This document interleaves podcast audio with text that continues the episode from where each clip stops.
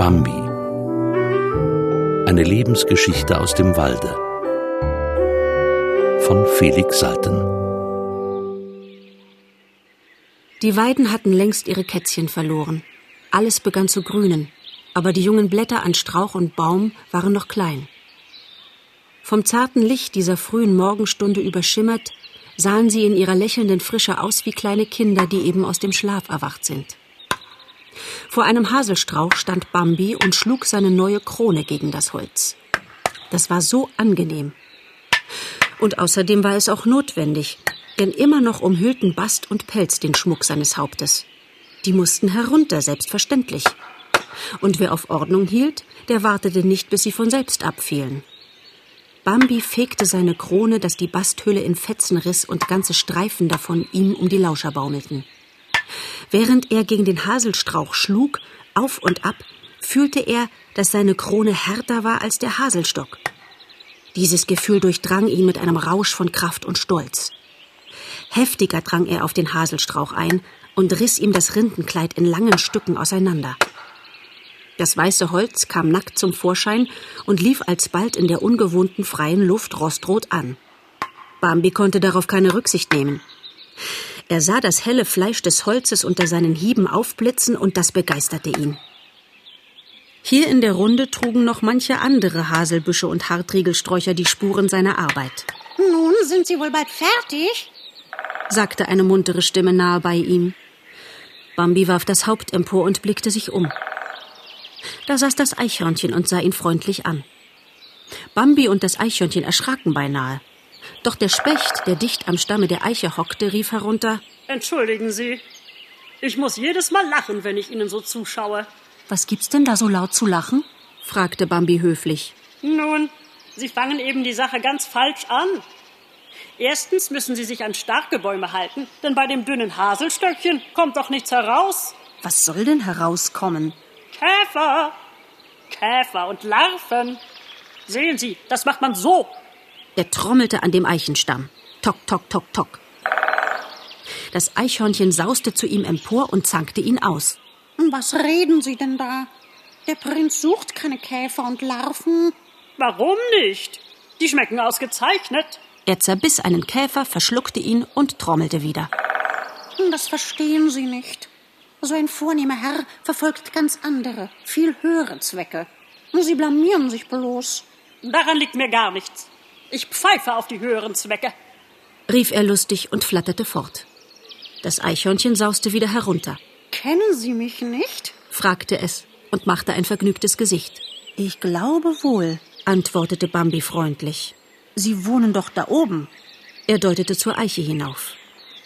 Das Eichhörnchen sah ihn munter an. Sie verwechseln mich mit meiner Großmutter. Ich wusste ja, dass Sie mich mit meiner Großmutter verwechseln. Meine Großmutter hat da oben gewohnt, als Sie noch ein Kind waren, Prinz Bambi. Sie hat mir oft von Ihnen erzählt. Ja, aber dann ist sie vom Marder getötet worden. Vor langer Zeit, im Winter. Erinnern Sie sich nicht? Doch, ich habe davon gehört.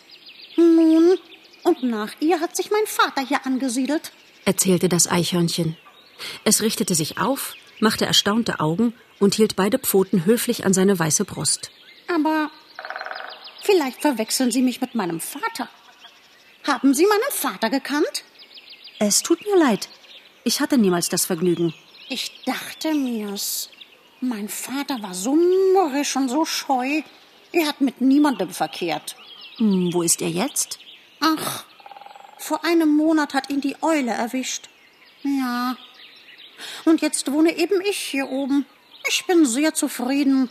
Sie müssen bedenken, dass ich hier oben geboren bin. Bambi wandte sich ab, um zu gehen. Warten Sie. Von alledem habe ich ja gar nicht reden wollen. Ich wollte doch ganz etwas anderes sagen. Bambi blieb stehen. Was war es denn? Ja, was war es? Das Eichhörnchen dachte nach, tat dann wieder einen jähen Sprung, setzte sich aufrecht, an seine prächtige Fahne gelehnt und sah Bambi an. Richtig. Jetzt weiß ich's. Ich wollte sagen, dass Sie nun bald fertig sind mit Ihrer Krone und dass sie wunderschön wird. Finden Sie?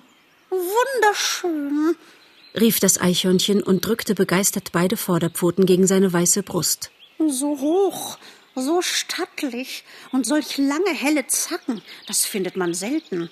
Wirklich? fragte Bambi. Er wurde so fröhlich, dass er augenblicklich wieder auf den Haselstrauch loszuschlagen begann. Die Rinde stob in langen Fasern umher. Derweil redete das Eichhörnchen weiter. Ich muss wirklich sagen, andere in ihrem Alter haben keine so prächtige Krone. Man sollte es gar nicht für möglich halten, wenn man sie im vorigen Sommer gekannt hat. Ich habe sie einige Male gesehen, von weitem. Man würde es wahrhaftig nicht glauben, dass sie derselbe sind. So dünne Stäbchen, wie sie damals hatten. Bambi hielt plötzlich inne. Leben Sie wohl, sagte er hastig. Ich muss weiter. Und er lief fort. Er hatte es nicht gerne, an den vorigen Sommer erinnert zu werden. Es war eine schwere Zeit für ihn gewesen. Zuerst nach dem Verschwinden der Mutter hatte er sich ganz verlassen gefühlt. Der Winter dauerte damals sehr lange. Der Frühling kam zögernd und erst spät fing es an zu grünen. Ohne Frau Nettler hätte sich Bambi gar nicht zurechtgefunden, aber sie nahm sich seiner an und half ihm, wo sie konnte. Trotzdem war er viel allein geblieben. Gobo fehlte ihm überall der arme Gobo, der nun wohl auch tot war, wie die anderen. Bambi musste in dieser Zeit oft an ihn denken und begriff erst nachträglich so recht, wie lieb und gut Gobo gewesen war. Verline sah er selten. Sie hielt sich beständig dicht an ihre Mutter und zeigte sich merkwürdig scheu. Später, als es dann endlich warm geworden war, hatte Bambi angefangen, sich wieder zu erholen. Er fegte seine erste Krone blank und war sehr stolz darauf. Allein die bittere Enttäuschung folgte bald. Die anderen Gekrönten jagten ihn, wo sie ihn erblickten. Sie trieben ihn zornig vor sich her, duldeten nicht, dass er sich jemandem näherte, misshandelten ihn, und zuletzt hatte er auf Schritt und Tritt Angst, von ihnen erwischt zu werden, hatte Furcht, sich irgendwo zu zeigen, und schlich auf verborgenen Wegen in gedrückter Stimmung umher. Dabei hatte ihn, je heißer und sonniger die Tage wurden, eine merkwürdige Unruhe ergriffen. Sein Herz fühlte sich mehr und mehr von einer Sehnsucht bedrängt, die schmerzlich war und wohlig zugleich.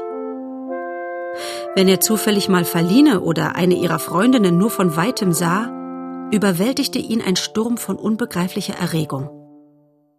Oftmals geschah es auch, dass er bloß ihre Spur erkannte oder dass ihm der prüfend eingesogene Atem den Hauch ihrer Nähe zutrug. Immer wieder fühlte er sich dann unwiderstehlich zu ihnen hingezogen. Folgte er aber dem Verlangen, das ihn dahin trug, dann war es immer zu seinem Unheil. Denn entweder traf er niemanden und musste endlich ermüdet nach langem Umherirren erkennen, dass er von den anderen gemieden werde, oder er geriet einem der Gekrönten in die Quere, der augenblicklich auf ihn lossprang, ihn schlug und stieß und ihn schimpflich davonjagte.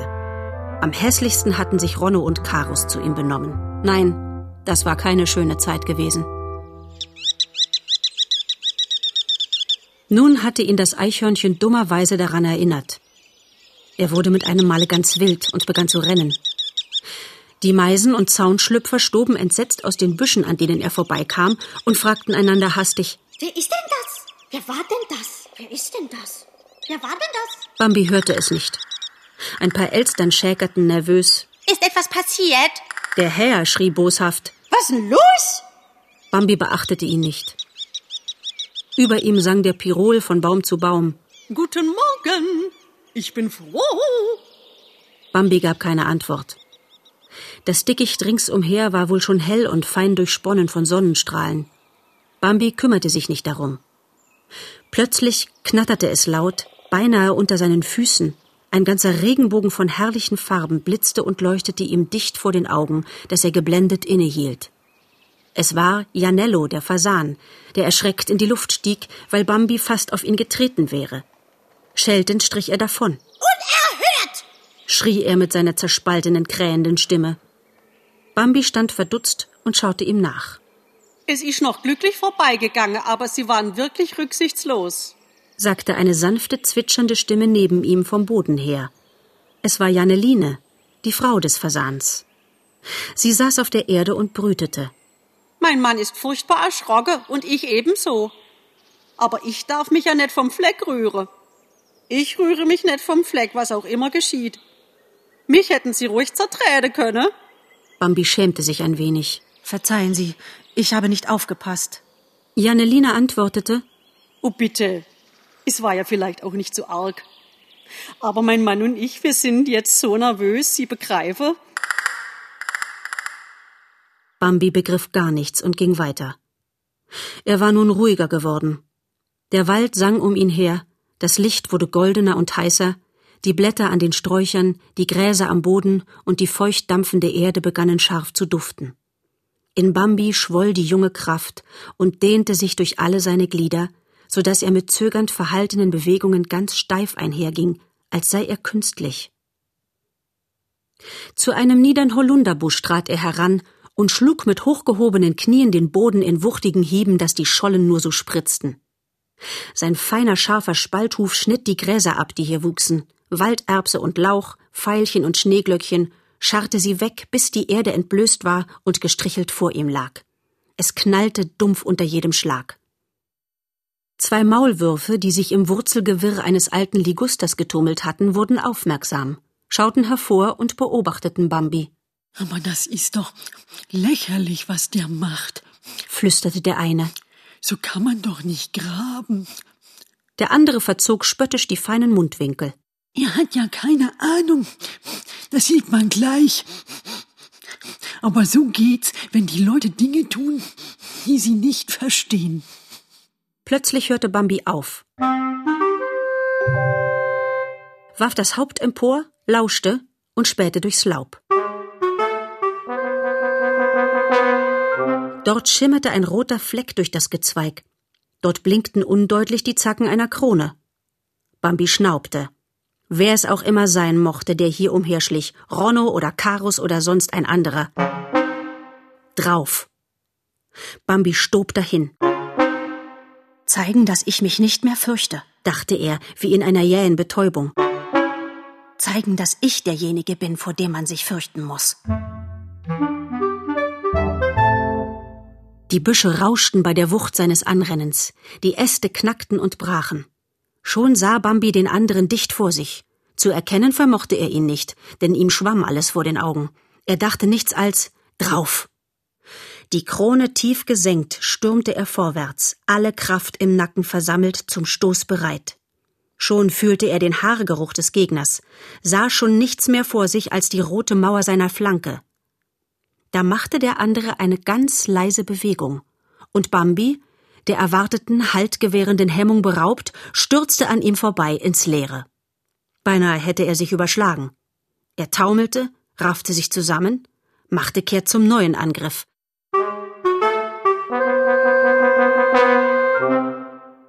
Erkannte er den Alten. Bambi war so überrascht, dass er alle Fassung verlor. Er schämte sich einfach davonzulaufen, was er am liebsten getan hätte, und er schämte sich zu bleiben. Er rührte sich nicht. Nun? fragte der Alte ruhig, leise. Seine tiefe Stimme, die so gelassen und doch so gebieterisch war, drang Bambi wie immer mitten durchs Herz. Er schwieg. Nun? Ich dachte, ich glaubte Ronno oder. Äh er schwieg und wagte es, den Alten schüchtern anzusehen, und wurde durch seinen Anblick noch verwirrter. Der Alte stand regungslos und gewaltig da.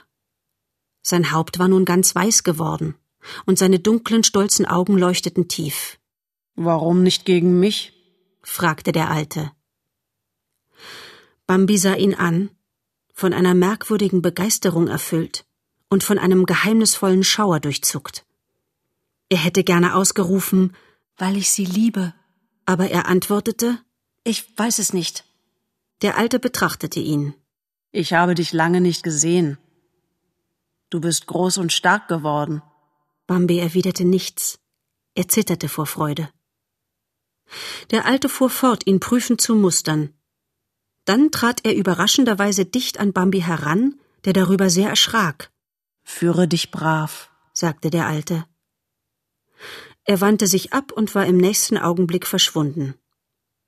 Bambi blieb noch lange am selben Fleck.